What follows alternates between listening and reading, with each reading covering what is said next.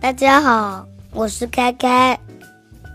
今天我要自己讲一个故事，叫做《A Dog Is a Dog》。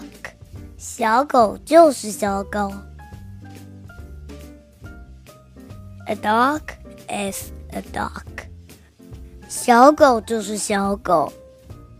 Whether it's naughty，不管它调皮 ，or nice，还是乖乖的。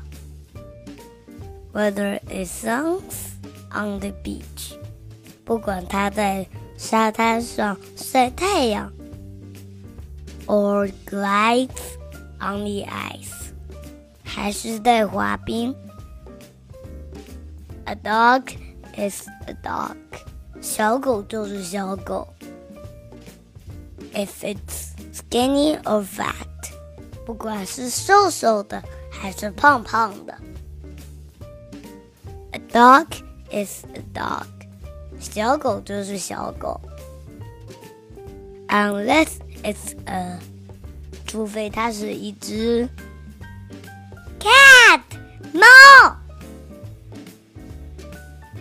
A cat is a cat，小猫就是小猫。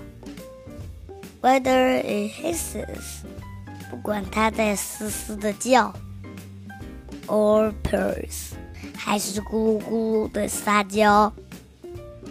Whether it's hairless and cold，不管它是又秃又冷的，or wrapped up in furs，还是毛茸茸的。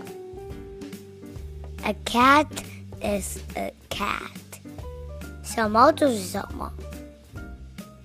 If it didn't 不管他没有做坏事，or did，还是做了坏事。A cat is a cat，小猫就是小猫。Unless it's a，除非它是一只 squid，乌贼。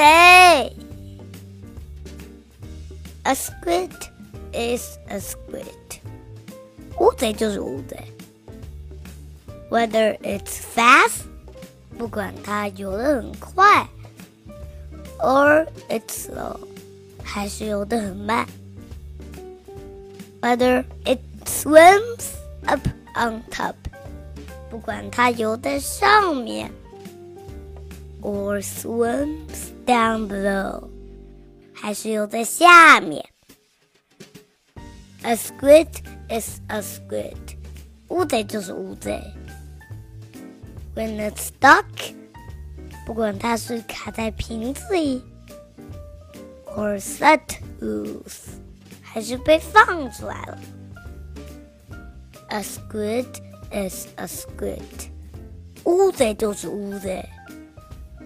Unless it's a， 除非它是一只 moose，麋鹿。A moose。is a moose. 麋鹿就是麋鹿。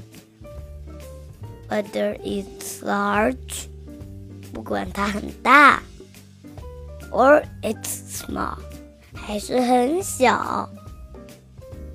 Whether it runs in the spring， 不管它在春天里奔跑，or rests in the fall，还是在秋天里休息。A moose is a moose，迷雾就是迷雾。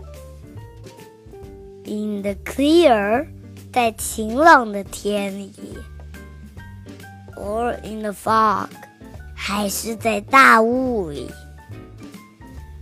A moose is a moose，迷雾就是迷雾。Unless it's a，除非它是一只。dog 小狗。